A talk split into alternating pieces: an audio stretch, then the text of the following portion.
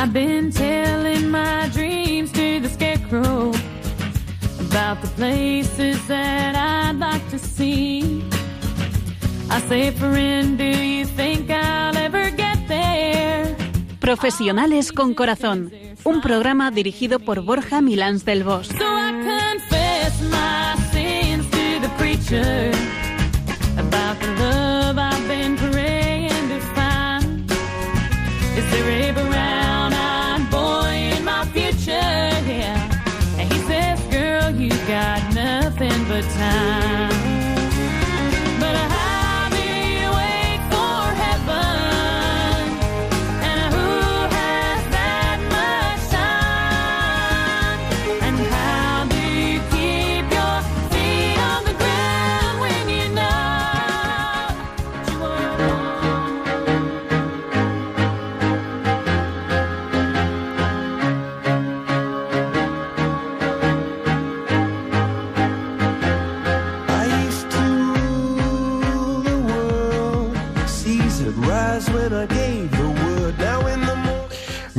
buenas tardes, nos dé Dios después de una intensa semana en la que ya estamos la mayoría incorporados a nuestros trabajos habituales después de unas vacaciones.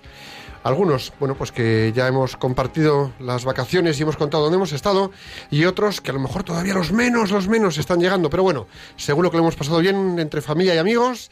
Y aquí estamos, los tres habituales del programa, Piluca Pérez, Nacho Pausa y un servidor para compartir con vosotros este rato de la tarde.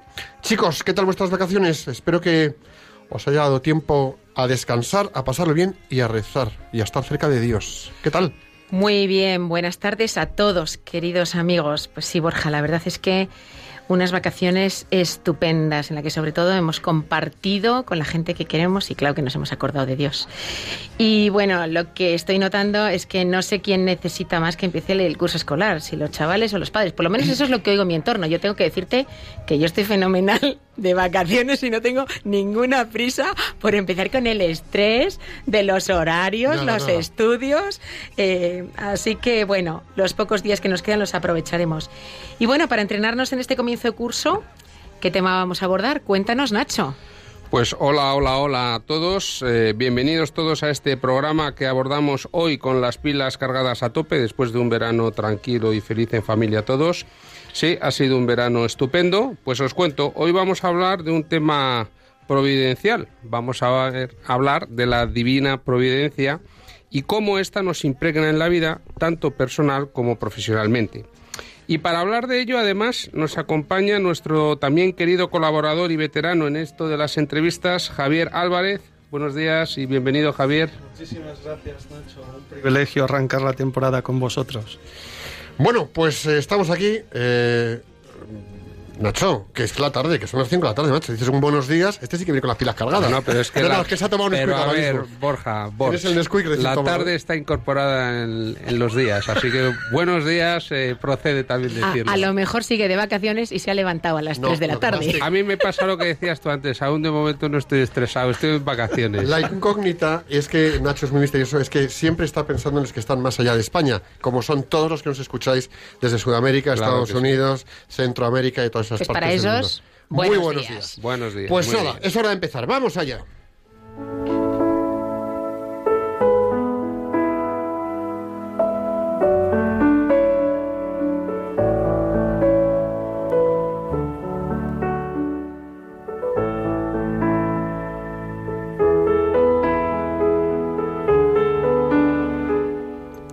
Escuchas Profesionales con Corazón, un programa de Radio María que emitimos de viernes en viernes, viernes alternos.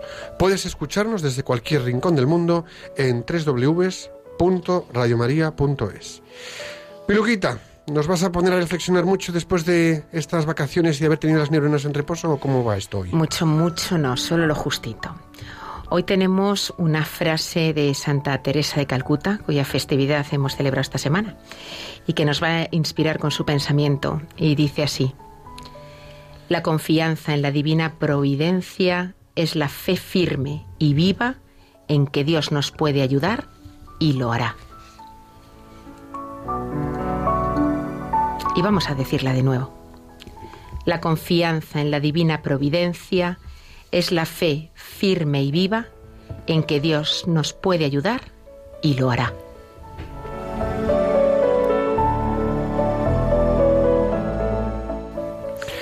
La confianza, esa que tanto nos falla, en nosotros mismos, en los demás, en las circunstancias y por supuesto en Dios.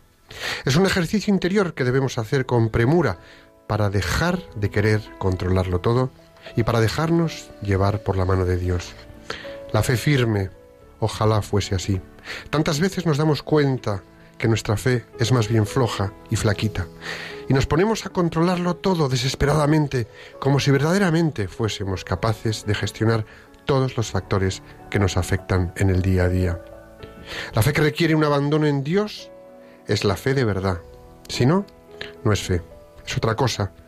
Es decir, hacer y trabajar desde la mejor disposición y actitud para contribuir a que las cosas y los acontecimientos se desarrollen como deban desarrollarse. Decía Séneca, deberíamos recibir bien los trabajos sabiendo que viene por providencia divina. En efecto, la confianza en la divina providencia es trabajar haciendo bien el bien, porque trabajar haciendo mal el bien solo puede conducirnos a que generemos falta de confianza y ésta se vuelva contra nosotros. Nuestro deber es hacer todo lo que esté a nuestro alcance y dentro de nuestras posibilidades o capacidades y ponernos en actitud de disponibilidad hacia el Señor. Señor, lleva tú las riendas de mi trabajo. Y esto nada tiene que ver con soltar responsabilidades, sino más bien todo lo contrario. Es aceptar la situación en la que estamos y contribuir con nuestras acciones para que lo que tengamos entre manos salga adelante. Sus componentes, eh, si es de Dios, saldrá adelante. De eso podemos estar seguros. Ya sabemos que si algo tiene el Señor es que cuando se le mete algo en el corazón, arrasa con pruebas y situaciones, hasta que nos lleva a la situación de hacer real su plan. Fijaros si esto es bello. Nos abandonamos en el Señor y desde esa confianza inquebrantable seguimos trabajando y viviendo con la sólida convicción de que al aflojar nuestra controlitis aguda vamos a recibir la inspiración y el apoyo divino, también por medio de otras personas, que lo hará posible. Y es que si reflexionamos un poco, cuando nos zambullimos en un trabajo u ocupación que nos llena y hacemos lo que nos corresponde con generosidad y entrega, es como si el mismo Señor estuviese trabajando a nuestro lado, favoreciendo que todo salga bien. Esto me recuerda lo que decía el padre Jorge Loring, ya fallecido. Dios pone su casi todo, nosotros ponemos nuestro casi nada, pero hasta que no pongamos nuestro casi nada, Él no pone su casi todo. Así que, si queremos divina providencia, Pongamos nuestro casi nada con total entrega y absoluta confianza y esperemos en los tiempos de Dios.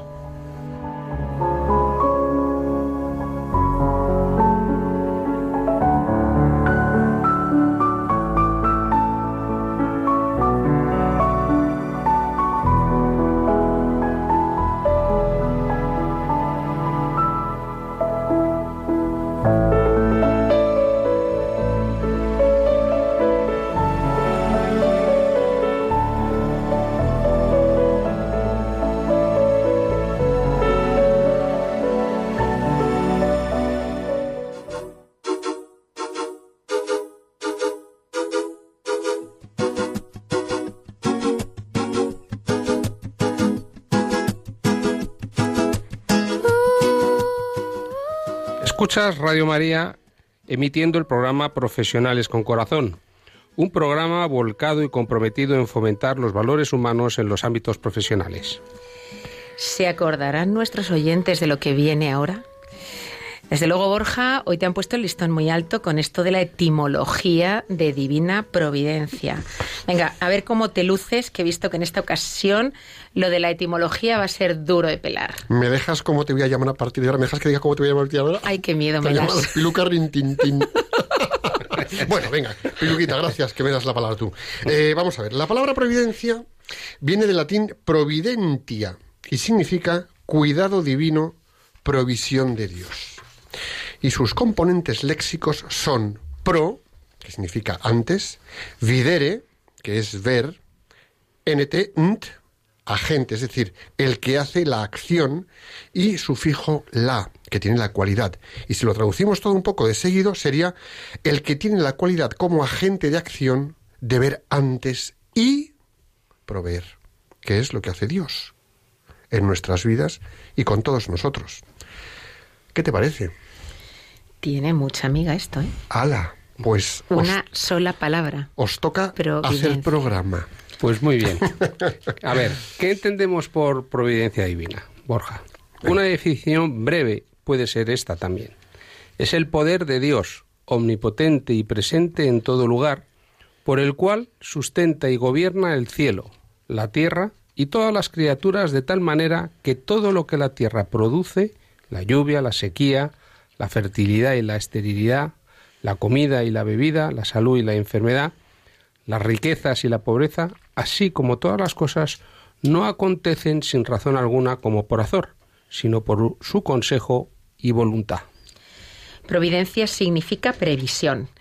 La palabra es usada para denotar la idea bíblica de la sabiduría y el poder que Dios continuamente ejerce en la preservación y gobierno del mundo por los fines que se propuso lograr. Es decir, Dios preserva y gobierna el mundo para un fin.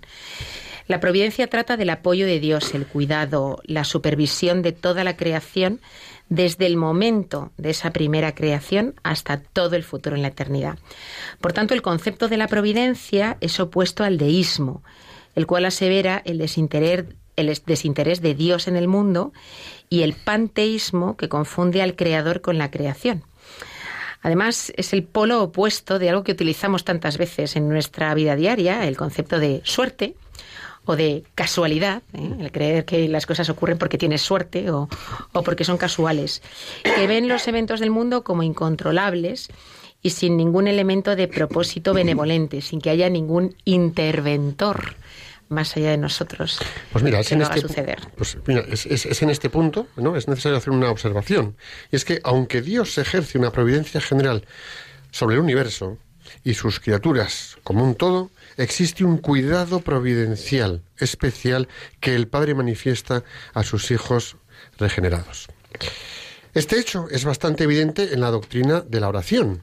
Por ejemplo, a ver, oye Dios y responde en consistencia con su voluntad, con su voluntad, a las peticiones de los cristianos. Él, con toda seguridad, lo hace. Y esto lo dice Juan 15.7 o Santiago 15.16 y también Pedro 3.12 o Juan 1, 5, 14, 15. Y las oraciones son respondidas por medios providenciales, es decir, que Dios oye lo que le estamos pidiendo y que es a través de otras personas que nos responde. Y esto tenemos que tenerlo presente. Hay tres aspectos que la teología ha definido como aspectos de la providencia de Dios. Una, la preservación. Segunda, la provisión. Y tercera, el gobierno. Por preservación, con su poder, Dios preserva el mundo que ha creado. Y después de exaltar a Dios como el creador de los cielos, la tierra y todo lo que hay en ellos, Nehemías declara, Tú vivificas todas estas cosas. Nehemías 9:6. La confesión de David es igualmente clara. Tu justicia es como los montes de Dios, tus juicios, abismo grande. Oh Yahvé, al hombre y al animal conservas. Salmos 36:6. Ese poder preservador de Dios se manifiesta por medio de su Hijo Jesucristo, como Pablo declara. Cristo es antes de todas las cosas y todas las cosas en Él subsisten. El verbo subsistir significa unir, significa mantener junto. Por el poder de Cristo se mantienen juntas incluso las más pequeñas partículas de vida. El segundo elemento, el segundo factor que había mencionado Nacho, es la provisión. Y es el segundo aspecto de la providencia de Dios. Dios no solo preserva el mundo que ha creado, sino que también suple para las necesidades de sus criaturas. Cuando Dios creó el mundo, creó las estaciones del año. Y esto está en el Génesis. Y dio alimentos para que los seres humanos, para los seres humanos y los animales. También en el Génesis. Después que el diluvio hubo destruido la tierra, Dios renovó esa promesa de provisión con estas palabras. Mientras la tierra permanezca, no cesarán la sementería y la siega, el frío y el calor, el verano y el invierno, el día y la noche, también en el Génesis. Con lo cual, es que el Señor está proveyendo en todo momento, desde siempre en la historia de la humanidad y del mundo. En efecto, incluso hay varios salmos que dan testimonio de la bondad de Dios de suplir para las necesidades de todas sus criaturas, concretamente el Salmo 104 y el 145. Jesús además afirmó sin lugar a dudas que Dios provee para las aves del cielo y los lirios del campo, como hemos leído. Su cuidado no sólo abarca las necesidades físicas del género humano, sino también las espirituales. Y la Biblia revela que Dios manifiesta siempre un amor y cuidado especial por su propio pueblo, a quien Él le da un gran valor. Salmo 91. Pablo, por ejemplo, les escribe a los creyentes de Filipos, Mi Dios, pues, suplirá todo lo que os falte conforme a sus riquezas en gloria en Cristo Jesús. Y fíjate, Nacho, que si Dios hace eso con las florecillas del campo, con las aves del cielo, cuánto más lo va a hacer con su criatura más preciada, que somos nosotros, ¿no? Cuánto más Dios se va a encargar de proveernos con aquello que necesitemos. Vamos, no podemos tener ninguna duda. ¿Cuál es el tercer elemento? Hemos dicho preservación el primero, provisión el segundo. El tercer elemento es gobierno. Tercer aspecto de la providencia de Dios. Además de la preservación de la creación y de la provisión para ella, Él también gobierna el mundo. Como Dios es soberano, los acontecimientos históricos suceden bajo su, vigilancia y voluntad. Aunque a veces pueda costarnos creer ante ciertos acontecimientos que vemos en, nuestra vida o en, el, o en el mundo. A veces Él interviene directamente según su propósito redentor, como indica el Deuteronomio. Eh, y no obstante, hasta la consumación de la historia, Dios ha limitado su poder y gobierno supremo de este mundo. ¿Cómo actúa la providencia divina? El flujo de la historia que conduce a la glorificación de Dios también es para nuestro bien. ¿Y cuál es nuestro bien? Pues evidentemente hay muchos bienes que podemos disfrutar ahora y que están incluidos en el versículo de los... Em, ¿Qué versículo es este? Eh, no lo sé. No me acuerdo. Bueno, eh, que dice, la providencia de Dios nos conducirá allí. Y, bueno, pues es verdad que dentro de la libertad que tiene el ser humano de actuación, eh, podemos pensar que Dios no interviene, pero aún así Dios está ahí. Sí. Mira, cuando hablamos del bien, estamos lógicamente también introduciendo el tema del mal. Y como hemos leído que todas las cosas les ayudan al bien a los que son llamados por Dios, la pregunta que surge inmediatamente es si el mal está incluido entre estas cosas. Y es que el mal está sujeto a la dirección de Dios. Sí, y es curioso, todas las cosas, incluyendo el mal, son usadas y utilizadas por Dios para lograr sus buenos propósitos en el mundo. Esto es lo de que Dios saca un bien mayor de un mal que haya acaecido. Aunque eso sea duro de entender y de cuesta entenderlo, ¿eh? Cuesta Nos cuesta a todos, yo creo que bastante ese tema, pero bueno, ahí está. Eh, los padres de la Iglesia definen que hay seis momentos en los que la providencia de Dios se manifiesta en nuestra vida. Cuando Jesús nos habla de la divina providencia en el Evangelio, nos habla siempre de un Padre amoroso, cuidadosamente dedicado a ver los más mínimos detalles de nuestra vida. Y así en los Evangelios nos dice, ¿no se venden dos pajarillos por un as? Pues bien, ni uno de ellos caerá en tierra sin el consentimiento de vuestro Padre. En cuanto a vosotros, hasta los cabellos de vuestra cabeza están todos contados. No temáis, pues, vosotros valéis más que muchos pajarillos. Mateo 10, 29, 30. Como la física es matemática aplicada a la realidad, yo también creo que la divina providencia es la misericordia divina aplicada a nuestra vida de todos los días. Y debemos recordar tres elementos sobre la providencia. Primero, la divina providencia no es una niñera. ¿Qué quiere decir esto? Dios nos conoce íntimamente y sabe lo que somos capaces de hacer y lo que no. Como nos decía San Agustín, tenemos que hacer lo que podemos y pedir lo que no podemos. Pero no vale hacer trampas, como dicen los niños. Si no hacemos nuestra parte, no podremos esperar que Dios haga la suya. Esto es lo que os decía al principio del padre Jorge Lorin Piluca. Deberíamos también entender que la divina providencia no es un tirano. Dios no nos pide imposibles, aunque a veces nos lo pueda parecer. Nos pide que cumplamos con nuestro deber, nada más. Y el resto de los gastos corren por su cuenta. Incluso en situaciones muy difíciles a las que nos enfrentemos, ahí va a estar Él apoyando, ahí va a estar Él ayudando, ahí va a estar Él sosteniendo.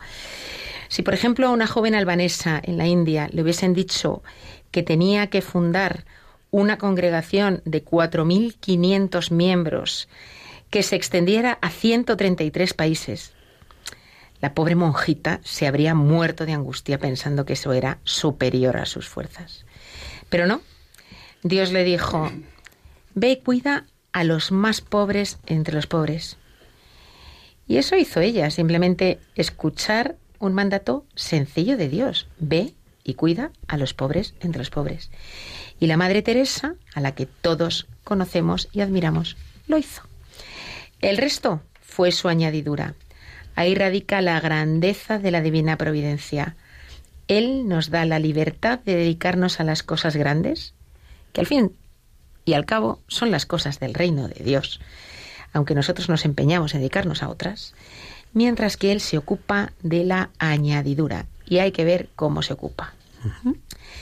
Otra cosa a tener clara es que la divina providencia no necesariamente actúa directamente la conocida historia del hombre que pedía ayuda a Dios para que lo salvara de un naufragio. Señor, sálvame, sálvame. Y el náufrago en la isla desierta dejó pasar un barco y otro, esperando que viniera Dios a salvarle. Y al morir y subir al cielo, le reprocha a Dios. Mira que te pedí, mira que te recé, y no me salvaste. Y Dios le responde, pero si te envié tres barcos y tú les dejaste pasar. Es bonito además pensar que la divina providencia actúa a través de los demás, que tenemos a Dios aquí a nuestro lado a través de los otros y que nosotros también podemos ser medios, podemos ser instrumentos que Dios utilice para ayudar a otros. O sea que la divina providencia también se vale de nosotros. Tenemos que ponernos un poco a tiro ¿eh? y querer hacerlo, estar dispuestos. Fíjate, yo ahí hay una reflexión que hago muchas veces. ¿Cuántas veces cualquiera de nosotros, todos los que estamos aquí en el programa o nos estéis escuchando, hemos sido instrumentos de Dios para otras personas y ni nos hemos dado cuenta? Y de repente un año o seis meses después o un tiempo, oye, ¿te acuerdas aquella conversación? Qué bien me vino. ¿Te acuerdas no sé qué? Aquello que nos pasó tal. Desde ese momento me di cuenta de que... ¿Os sabéis? O sea, podemos ser instrumentos del Señor y sin darnos cuenta. Con lo cual, sí, podemos ser parte de su providencia divina para otros, ¿no? Hay momentos incluso en los que Dios parece no enterarse de nuestras necesidades. Y no sé si os pasa a vosotros, pensamos lo de qué estará haciendo mientras a nosotros nos parece que el mundo se acaba y Dios no hace nada. Pero esto se está acabando, Dios no hace nada. Bueno, pues ahí pasa algo. Vamos a ver.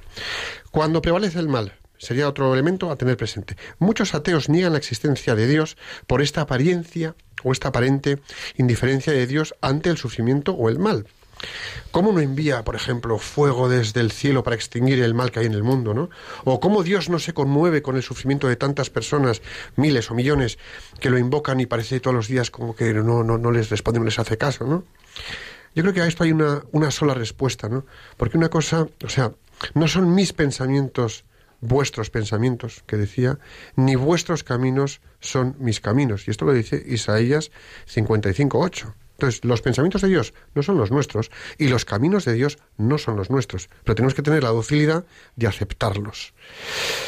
¿Por qué creemos que si estuviéramos en el lugar de Dios haríamos las cosas mejor que Él? Hombre, yo lo tengo claro, por ego. Aquí se nos dispara el ego por todos lados. Pero, vamos a ver, Dios nuestro Señor tiene en cuenta hasta el último sufrimiento que pasamos en esta tierra. Y tal vez muchas veces permite males, como decía antes, para sacar detrás de ellos grandes bienes para las personas y los protagonistas de esas situaciones, ¿no? Recordemos, por ejemplo, que su más grande triunfo, y aquí está una realidad, es la redención de la humanidad partió de su derrota y más aparente mm, fracaso, como es la muerte en la cruz, con un martirio terrible de su hijo en la cruz. Pero Dios, a raíz de la muerte de su hijo, pues, pues, pues redimió el mundo, redimió la humanidad. Y eso es una aparente derrota. Ojo. A mí, a mí me gusta eh, mucho mm, utilizar símiles eh, para entender las cosas con el mundo de los niños o de las relaciones eh, familiares, padres, hijos, porque creo que eh, ilustran muy bien ¿no? Eh, las cosas también de Dios, incluso las cosas de la empresa. Yo en formaciones de empresa muchas veces hago referencias a, a- los niños. ¿no? Y, y- yo la verdad es que pienso, digo, Dios nos tiene que amar infinitamente más de lo que nosotros podemos amar a nuestros hijos. Y si nosotros proveemos a nuestros hijos y no vamos a consentir que se peguen el batacazo, ¿cómo lo va a consentir él? Si nosotros esperamos de nuestros hijos confianza porque somos sus padres y les amamos, no porque nos deban obediencia, sino porque les amamos. ¿Cuánto más nosotros debemos confiar en Dios? ¿Cuánto más? Y del mismo modo que cuando tu hijo es pequeño, le dices, oye, lleva este plato a la mesa y sabes que a lo mejor lo va a tirar y lo va a romper. Parece un mal, parece que ahí va a ocurrir un mal y tú estás permitiendo un mal, pero porque a lo mejor ese mal pues le va a ayudar a aprender, a hacerse más responsable. La próxima vez se va a dar cuenta que tiene que ir por allá en lugar de por acá, de que tiene que ir más despacio en lugar de más rápido. Eh, es que es tan claro. Si lo miras en una relación padre-hijo, caramba, es que estás hablando del super mega padre con un hijo bastante Que no limitado somos- que somos casi no todos somos super nosotros. mega hijos, ¿eh? No, ¿Eh? no, no, no, no. Pero Entonces, ¿cómo no vamos a confiar en él Sí, sí. y en su providencia? Sí, además esto que comentaba Borja de que su más grande triunfo, recordemos, eh, la redención de la humanidad partió de su derrota aparente más grande, realmente en los términos de la conciencia actual del hombre actual, Jesús, si algo fue, fue un fracasado social. Fue alguien eh, que murió martirizado, expulsado de la ciudad, despreciado por todos, propios y no propios, y sin embargo, pues fue la persona que ha revolucionado y que ha permitido la, la genuina humanidad. Y es que, en efecto, y esto es paradójico, Dios, y gracioso también en mi caso, Dios tiene contados los cabellos de nuestra cabeza. En tu, en tu caso lo dices porque no tienes tanto pelo. Aclaremos a la gente que no nos ve y nos gente- oye. Para que la gente entienda la ironía, a mí me llaman el melenas. Bueno, lo que sí podemos decir es que Nacho tiene una mente brillante porque desde luego te brilla la cabeza. ¿eh? Sería más difícil que Dios te hubiese contado los pelos de mi cabeza, que sí que Sí, tengo sí. mucho. Bueno, Vamos, pero a pesar de eso, tiene contados los cabellos de todas nuestras cabezas, fíjate. Y confiemos en que Él, y solo Él, en su sabiduría infinita y amor misericordioso, sabe qué pruebas nos pide y qué males permite, justamente para multiplicar el bien en el mundo. Eh, también hay un segundo momento de no enterarse de nuestras... eh, hay momentos, Dios parece que no se entera de nuestras necesidades y que estará haciendo mentiras a nosotros, nos parece que el mundo se acaba. Una hemos dicho que es cuando prevalece el mal. La segunda sería cuando no llegamos. Cuando nos faltan las fuerzas, cuando ya no damos más de sí, cuando todos nuestros esfuerzos parecen no alcanzar nuestros objetivos y le pedimos que nos dé la última ayudita para conseguir estos nuestros objetivos, no parece que muchas veces Dios nos mire nuestros esfuerzos y que no se ponga de nuestra parte.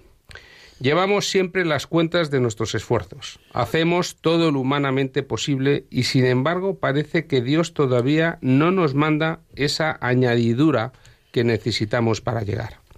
Y sobre este tema, pues hay una anécdota de harina en la casona Castilla de Patrick y de Nancy en Medjugorje que Borja está deseando Bueno, contarnos. estábamos eh, allí en una peregrinación y, y de repente pues nos, nos contaban que tenían preparada una fiesta bestial. Patrick y Nancy tuvieron una conversión muy fuerte, son canadienses, y de repente pues que el- todo lo que estaban preparando para esa celebración en su casona castillo no lo podían llevar adelante porque se habían quedado sin harina. Y había que hacer pasteles, bollos, panes. ¿Os podéis imaginar? Todo y no tenían como era, estaba cerrada las tiendas, era un domingo, no había forma y tenían todo que tenerlo preparado para el lunes por la mañana porque era todo el día entero. Y entonces dijeron, bueno, pues señores, rosario hermano y a rezar. Y empezaron a rezar, rezar, rezar, rezar y a las cuatro o cinco horas de repente apareció una furgoneta con dos sacos de 50 kilos o de 25 kilos de harina que no sé quién los había donado y que, bueno, pues que los llevaran a- allí, a la casona de Patrick y Nancy, porque como siempre recibían mucha gente, seguro que les vendría bien. ¿Qué os parece? Algo tan sencillo como eso. Sí, sí. Tantas órdenes religiosas, por ejemplo, que viven de la providencia. Tal cual. Y cuando parece que se va a agotar, llega. Sí. Llega. nos contaban eh, que las monjitas que están en Jesu Comunio llevaban viviendo de la providencia, pues yo no sé cuántos años, y que solamente pedían primero y segundo, punto. Bueno, pues que desde que abrieron la llave de aquel convento, ni un solo día les ha faltado postre, que no deja de ser el momento dulce del día al acabar de comer. Bueno, pues un detallito, pero vamos a ver, y es que en nuestros trabajos no tenemos de repente siempre esa cosa que te alegra un poco el día, que te da ese punto de satisfacción, y lo ignoramos, y es más, hacemos por no verlo, por no doblar nuestro orgullo y agradecerlo. Para nosotros el postre es venir aquí los viernes. Desde luego, sí, es el postre de la semana. A pasar este buen rato. Sí, sí, sí, sí, sí. Venga, pues... Eh, Piluquita, Pues bueno, cuéntanos tú. Cuando la cruz que tenemos que sufrir es muy grande para nuestros hombros, ¿no? Ese es otro momento en el que dices, Dios mío, ¿está Dios ahí? O la percibimos como absolutamente insoportable. Por ejemplo, pues cuando padecemos una enfermedad seria, un accidente grave, llegamos a preguntarnos si realmente Dios nos ama, si nos está cuidando, para qué nos mandó una situación así, si lo merecíamos por qué de un despido ine- inesperado o de una adversidad en el trabajo. Esto a veces nos pone furiosos, pero la frase Dios nos lo da, Dios nos lo quita, alabado sea Dios, tomada del libro de Job. Esta frase nos tiene que hacer reflexionar. ¿Le pide permiso el labrador al campo para ararlo? No le pide permiso. ¿Y para qué lo hará? para que el campo dé más fruto. Pues bueno, con esto queda todo dicho, ¿no? Desde luego De vez que en cuando, a lo mejor, un arado Dios hará nos nuestras puede vidas, ¿no? Dar más fruto. Dios hará nuestras vidas. A eso sí, a veces no es que las, es que parece que nos mete el arao por la espalda. Ay, Señor, que a veces nos haces pasar cada una. Pero bueno. Y luego también eh, otro elemento cuando pensamos que Dios se olvida de nosotros, ¿no? Pues bueno, es cuando pecamos. Pero especialmente cuando somos grandes pecadores, es decir, cuando nos aborregamos mucho en nuestra forma de ir por la vida. ¿Cómo va Dios a querer darme algo si yo le doy la espalda? Ahí estamos martirizándonos. O cómo no me manda al infierno en este preciso momento con lo mm, cacho de mármol cabezón que estoy siendo, ¿no? Pues es en estos momentos cuando la providencia de Dios está más atenta a que nos arrepintamos y volvamos. Es decir, el momento en el que doblegamos nuestro orgullo, comportamiento, actitud y volvemos llanamente como volvió el hijo pródigo, Dios está ahí pegado a nosotros, ¿no? Nos acordamos cuando el hijo pródigo volvió, el padre lo vio a gran distancia y salió corriendo a su encuentro, lo abrazó y lo forró a besos, fiesta y celebración. Bueno, pues esto obviamente no significa que tengamos que pecar para que Dios nos abra los brazos y nos dé algo, pero bueno, aun cuando nuestros pecados puedan ser rojos como la sangre, vamos a rendirnos y decirle, Señor, ok, de acuerdo, te pido que nos ayudes y que me ayudes a arrepentirme, que nos ayude a, a arrepentirnos para volver a la iglesia y estar deseosos de hacerlo. Y ahí está Dios. Dios no ha venido a salvar a los que ya están convertidos. Está intentando traer a los otros. Sí, que todos estamos en proceso siempre de conversión. Bueno, un quinto momento es cuando nosotros tenemos que ser justamente esos instrumentos de la divina providencia. ¿No os pasa a veces que veis un mendigo especialmente menesteroso, a una viejecita muy anciana o muy enfermita que te estruja el corazón en su miseria? Pues ahí está actuando la divina providencia en ti, porque te interpela para que mueva tus sentimientos y no para que te conmuevas y digas encogiéndote de hombros, bueno, Dios le proveerá. En ese momento, ese cuando somos un verdadero, verdaderamente un instrumento en las manos de Dios, tenemos que darle algo. Y si no tenemos nada, démosle un abrazo o una mirada o una palabra. Y si tienes muy poco, dale algo de lo poco que tengas. Dios lo puso en tu camino para que le ayudes. Hagámoslo también esto en con nuestros compañeros de trabajo, con nuestro ámbito habitual de trabajo. Dios nos pide siempre que seamos instrumentos de su misericordia, cuando nos pone frente a miserias que podemos reconocer y que llaman a nuestro hambre y sed de justicia. Y es aquí cuando tenemos que confiar en que si Dios nos puso el desafío, seguramente nos pondrá los medios para conseguirlos. Y cuando ya confiamos, otra ocasión en la que nos preguntamos si Dios eh, está, ¿no? A veces que realmente confiamos en la divina providencia, hacemos un salto de fe y no pasa nada. No pasa lo que nosotros esperábamos, no llega la ayuda necesitada. ¿Y por qué tarda? Porque a veces parece habernos dado la confianza suficiente como para arrancar, pero luego nos retira su mano y nos quedamos en el aire. ¿No nos ha dicho que es hijo de Dios? Como dice en Mateo 27, 43. Sufrimos y nos angustiamos, a veces no tanto por no obtener lo que queremos, sino porque no quede Dios mal parado. Recordemos que los tiempos de Dios no son los nuestros. Dios se mueve en términos de eternidad y nosotros de temporalidad. Lo que podemos hacer es renovar la confianza en Dios y nuevamente rezar para que no tarde ese auxilio que necesitamos.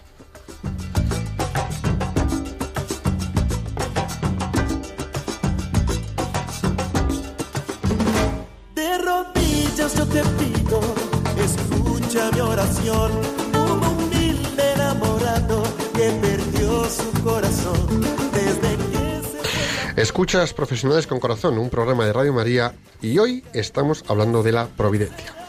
¿Quién tenemos hoy con nosotros para hablar de este interesante tema? Luca, cuéntanos. Hoy nos acompaña nuestro amigo Javier Álvarez, que ya ha estado con nosotros en varias ocasiones y que es casi un veterano en estos de las entrevistas.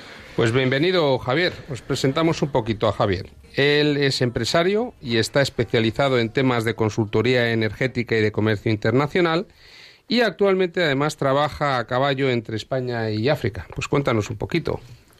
Y eh, no sueles decirlo, pero te lo voy a decir yo, ¿vale? Además, se ocupa de la logística, de toda la logística de las peregrinaciones a Lourdes, logística de hombres, allí camillas, sillas de ruedas, en fin, todo un... De la hospitalidad de Nuestra Señora de Lourdes de Madrid. Casi Dicho nada. sea de paso, que el 12 nos vamos a Lourdes, Dios mediante. Así Pues- que estáis todos invitados. Allá que vas. Javier, aquí como siempre, una pregunta y comentamos, debatimos. ¿Qué es para ti la providencia?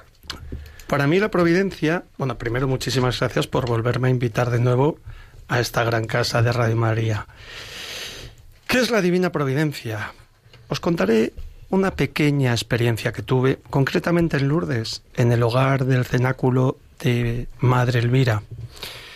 Fui ahora aproximadamente 6-7 años y bueno, pues en mi mente mercantilista y en mi mente de tratar de ayudar de una forma ejecutiva, les propuse una serie de cosas por y para crear eh, ayuda para el cenáculo, para la comunidad del cenáculo que, está ubicada concretamente en Lourdes. El rector de, de aquel- de aquella casa del cenáculo me habló de la divina providencia. Y yo recuerdo que iba con un sacerdote amigo y cuando nos fuimos yo le dije, Pater, esto de la divina providencia está muy bien, pero mm, ora labora y, y con el mazo dando a la vez que vas rezando. Y él me, se reía conmigo, ¿no? Posteriormente, el destino me llevó a África, como ya sabéis, que os lo he contado en otras ocasiones, y allí eh, aprendí realmente, en vivo y en directo, conviviendo con, con aquellas gentes, eh, África Negra, eh, que la divina providencia está y que te ayudan. ¿Qué es lo que ocurre, yo creo, frente a la divina providencia? Que a veces nosotros no comprendemos, y lo habéis tocado muy bien en la temática del programa, la agenda de Dios. Entonces, yo creo que es fundamental reconocer que no es nuestro tiempo, sino que es el tiempo de Dios, y también tener claro, eh, lo escuché el otro día aquí en un programa de la mañana de Radio Marina, de Radio María, perdón, eh, una experiencia que explicaban del hermano Rafael, eh, que hablaba y daba gracias al rector del, de la orden donde iba a entrar, daba gracias por los males sufridos, porque comprendía que eran providenciales y necesarios para su camino de santidad. Y yo en mí, que recientemente, como bien sabéis, y agradezco públicamente todos los que rezaron por, por el bache técnico que sufrí en, en África, con un poquito de malaria y algo de dengue hemorrágico, Vamos, se te lleva la vida en ello, ¿eh? Efectivamente. Ahí eh, tuve la providencia regalada por todos los orantes que me regalaron tantas y tantas Ave Marías en esas cadenas de oración fantásticas. Y ahí, en vivo y en directo y en, y en persona, pude comprobar que la divina providencia, también como hemos comentado en el programa, a veces creemos que esa cruz, pues que no la vamos a poder llevar, que esa cruz nos va a ser demasiado pesada, que inclusive nos podemos caer debajo de la cruz. Pero yo, en mi experiencia de vida, y en los últimos años ha sido una vida un poco abrupta y un poco compleja, vamos a decir, eh, es que gracias a comprender que la divina providencia viene de Dios y como tú decías, Piluca, que va a querer mi Padre mal para mí, que va a querer mal mi Padre para mí. Y si encima me puede ayudar de la mano de su madre, que es mi madre regalada por él, es que me, es que tengo fe en abandonarme y le pido a Dios realmente que me regale eso, ¿no? La fe en, en abandonarme en su divina providencia, porque me lo hace llevadero. Con esto que dices, eh, llevándolo al ámbito de trabajo, al ámbito profesional, eh, a mí, y esto os voy a contar algo que me pasa de piel para adentro en, en ocasiones, ¿no? Lo típico que estoy, bueno, pues cerrando un proyecto con un cliente o preparando una formación en un sitio o ya hemos acordado unas fechas y tal. Y de repente, llamada de teléfono o correo electrónico, ¡pam! Y se cae el proyecto. El vaya hombre y todos los pensamientos de me fastidia con, bueno, de forma abrupta, se me pasan por la cabeza. Y al segundo y medio siguiente se me dispara un pensamiento muy fuerte en la cabeza que es gracias Señor por cancelarme esto. Y yo mismo me sorprendo diciéndome eso a mí mismo. Me voy al Santísimo, me pongo el Santísimo, entro, me pongo de rodillas, se me ve de rodillas, pero por dentro estoy como un mono enjaulado. Y le digo, no te entiendo, pero gracias. Y a la mañana siguiente una llamada, oye, de otras personas, de otra empresa, hay este proyecto, hay estas circunstancias, queremos que seas tú, aceptas, ¿verdad? Yo te tendré que pasar una propuesta. No, no, no, es que es así, queremos que seas tú. Si yo, en y esto me ha sucedido un par de veces, dos, unas cuantas veces, si yo me hubiera enfurruscado, empeñado y encabezonado en hacerlo a mi manera, controlándolo yo, esto no salía. Y cuando llego y le digo, señor, sí por delante, no te, no te pillo, no te entiendo, macho, pero como has dicho que tú que sí, ala, gracias, ahora dame la salida, por favor. Y oye, efectivamente, la cruz que nos pone, la cruz que luego te ayuda a llevar. Pero ojo, que la providencia hay que esperarla y creer en ella como con fe sólida y esas cosas, ¿no? Escuece a veces. Radicalmente y sobre todo lo que hay que pedir, yo creo, yo en mi caso lo pido siempre, Dios mío, por favor, hazme comprenderlo, hazme aceptarlo. Si no tanto comprenderlo, probablemente que a veces en nuestra cabeza humana es difícil, sí, dame fuerzas pues para seguir y, aceptarlo, dame aceptación, ¿verdad? Eh, os decía esto, eh, cuando estuve en la UCI, vino un sacerdote a visitarme y me decía, pero Javier, esto de África tal, lo tendrías que pensar. Y yo le decía, Pater, digo, es que para mí, al final pienso, yo no sabía que estaba así un poco pacho, pocho, ¿no? Yo le decía, digo, es que seguro que el mosquito que me picó a mí le podía haber picado a uno de los niños a los que cuido los fines de semana.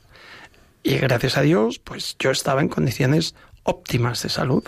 Pero a lo mejor ese niño no tenía la capacidad nutricional que he tenido yo, no se encontraba en su mejor momento. Y se te ¿Qué, le hubiera, ¿Y qué le hubiera pasado a él? Ah, porque yo venía a un hospital aquí maravilloso, donde han dado todo por salvarme.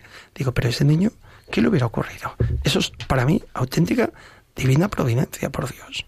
Auténtica. Y luego, sobre todo, la lección de vida mm, desde el punto de vista profesional, ¿no? Eh, pues, pues que otra vez más de lo mismo.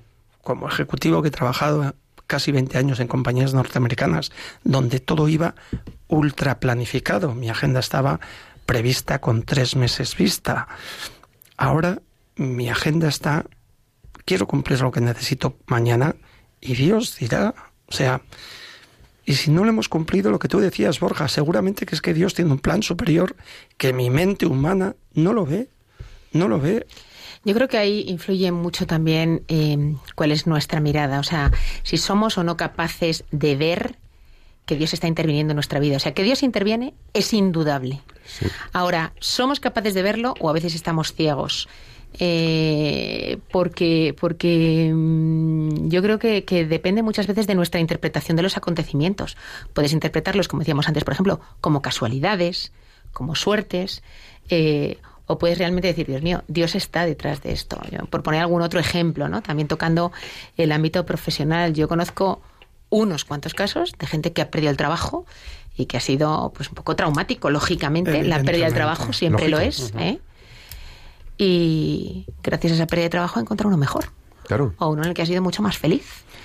Eh, claro, nosotros vemos las cosas secuencialmente. Dios las ve eh, Global, todas, sí, sabe lo que va a ocurrir hoy, mañana y pasado.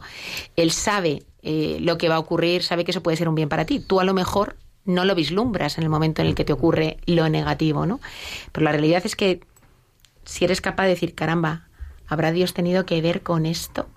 Vamos. que ha permitido o que por qué ha ocurrido una cosa de determinada índole más o menos negativa Yo creo que Ha ayudado a que salga lo que ha comentado antes Javier, eh, yo me quedaría con el tema de eh, el coraje de abandonarnos, porque a los ejecutivos y a los directivos, como tú estás comentando que, que has sido y que eres, y nosotros también asumimos funciones directivas en una cultura del control, de la eficacia, de la eficiencia, del just in time, del aquí y ahora, de siempre la mejora continua, pues lógicamente esa cultura del abandonarse resulta a veces, y especialmente en situaciones eh, dramáticas o duras o difíciles o donde nos inunda el miedo, pues francamente es un tema...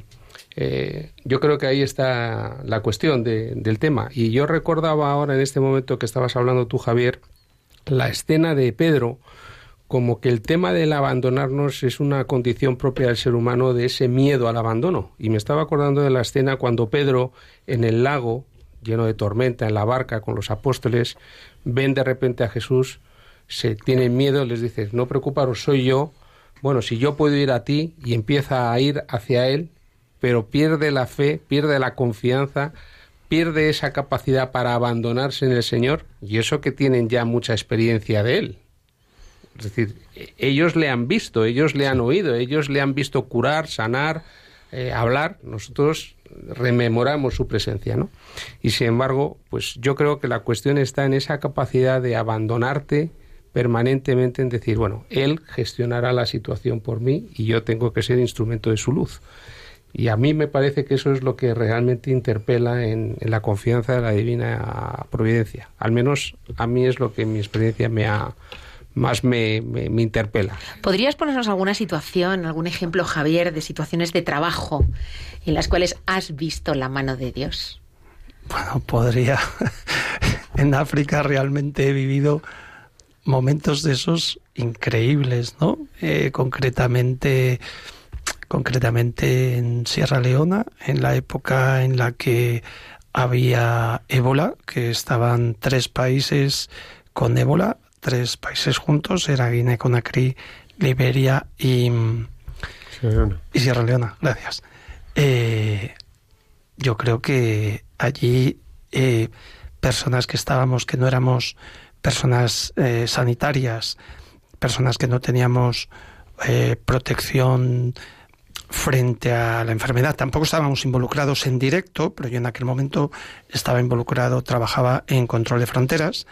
Eh, realmente, solamente el hecho de poder sobrevivir a aquel dolor tan grande que veías diariamente. O sea, ese dolor fue totalmente fortuito en aquel momento. O sea, yo iba para controlar mm, fronteras desde el punto de vista mercantil, o sea, desde el punto de vista de comercio, pero se dio durante casi dos años eh, una situación súper dura, pero que también entraba a nuestro control porque no podían pasar difuntos de un país a otro, porque no podían pasar mm, eh, población de un país a otro, controlado de una forma francamente, bueno, pues no bien al lugar, ¿no? Pero de una forma muy dura. Y ahí, para mí, que fue la divina providencia, tratar de comprender que aquello, en en hablo de mi escenario, fue una lección de vida, fue eh, reconocer, mm, pues, en la miseria humana que también existía en sonrisas de niños, en, en caras de felicidad, cuando alguien salía de la enfermedad, mm, para mí aquello era auténtica providencia de Dios. O sea, comprender que Él tiene un plan que no es el mío, comprender que si lo permite es por un bien mayor, lo decías tú antes, ante la cruz. Y decía Borja, es que a veces parece que nos mete el arado en lo más profundo de nuestro corazón. Pues sí, pero es que yo quiero pensar, no quiero pensar, confío en Él, en que tiene un plan que no es el mío y que es siempre al final tiene un premio para mí.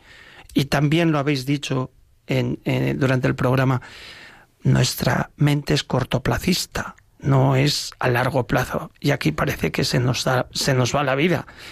Pero si es que nuestras vidas, si confiamos en Dios, son eternas. Entonces, ¿qué tenemos que decir a esto? Y ahí hay una cosa que a lo mejor lo hemos comentado muchísimas veces, lo hemos hablado entre amigos y parece como muy mundano y muy cercano, pero que creo que es una realidad donde se evidencia la divina providencia. Y es que tomamos conciencia de la divina providencia, si no somos muy creyentes, a toro pasado.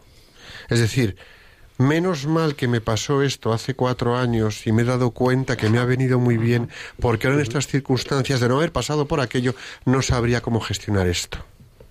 Cuando hay poca fe, o cuando la fe que tenemos es raquítica, y me aquí levanto los dos brazos, que la mía es, no sé si raquítica, flaquita por lo menos, dices, no entiendo cómo estoy pasando por este calvario, no comprendo por qué estoy pasando por este valle de lágrimas, no acabo de entender cómo eh, tengo estas de no lo entiendo. Pero no, pues nada, pues ya está, ya. Entonces ahí peleas, peleas, peleas, y de repente es como que hay un salto de tiempo, pasan los años, se han aliviado las circunstancias, miras para atrás y dices, ahora entiendo todo, jo, tío, Dios, entre paréntesis, cómo haces de bien las cosas. Y ahí es cuando de repente dices, tate, la providencia, que puede ser un despido, un no encuentro del trabajo, que montas tu empresa y que acabas dando empleo a 25, 30 o 50 personas. O tenías tu empresa, se te viene al garete, entras a trabajar en otra empresa, le das la vuelta y cambias el ambiente de 15 familias más. Es decir, ojo, tenemos que confiar en los acontecimientos, además, aunque nos duelan. Voy a robar un minuto más Piluca, lo que tú me acabas de decir, que te contara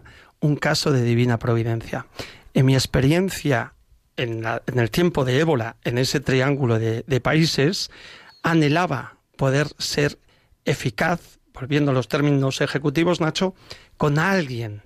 Pero era demasiado grande el problema, como más allá de mostrarme amable y humano con las personas y rezar, poco más podía hacer.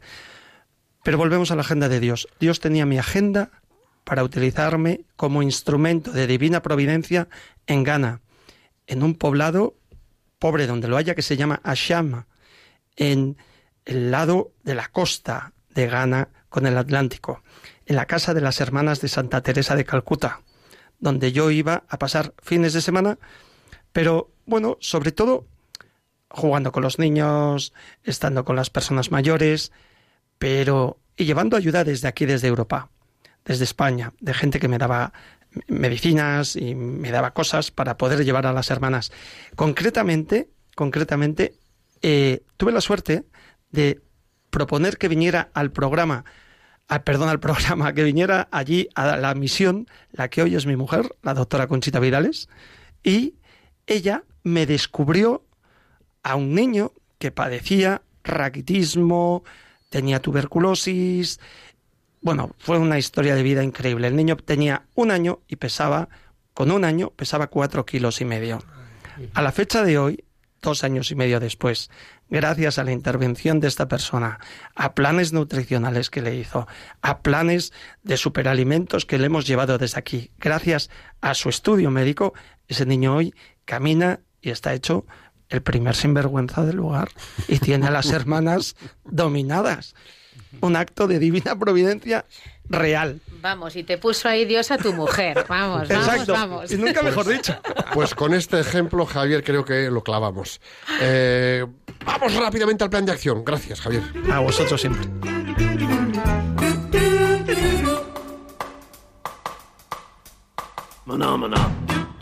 Para el plan de acción vamos a hacernos cuatro simples preguntas que nos ayudarán a examinarnos personalmente. Piluca. Venga, coger hoja y papel, porque así haremos mejor el ejercicio de revisión.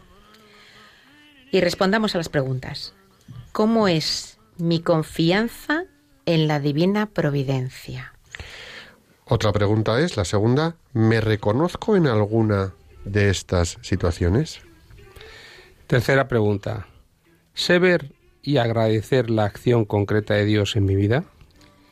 Y la última, ¿soy yo un instrumento dócil de la providencia de Dios en el mundo?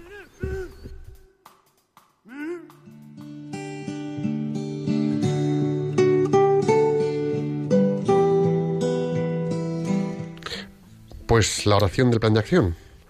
Señor, te pedimos que todas las personas que nos están escuchando tengan la fe sólida de acoger tu divina providencia para afrontar el momento actual, desarrollar plenamente las capacidades que de ti han recibido y así contribuir al bien de las personas que pongas en su camino profesional y familiar. Jesús, Jesús, en ti confiamos. confiamos.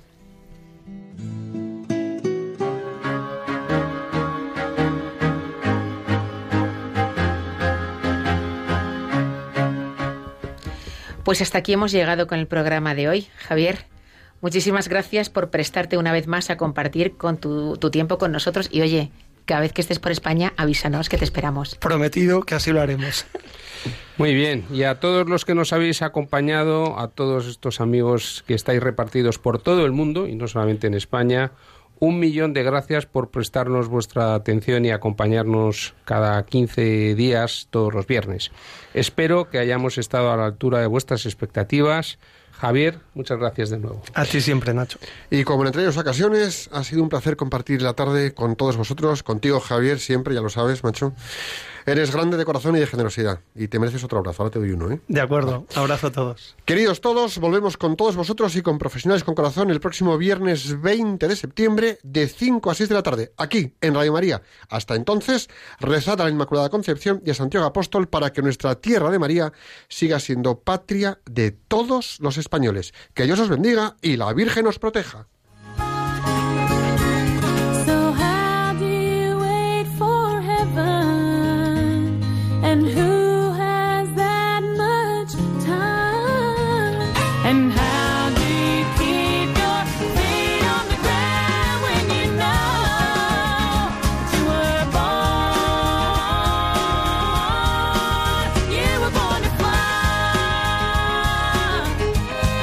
Profesionales con Corazón, un programa dirigido por Borja Milans del Bosch.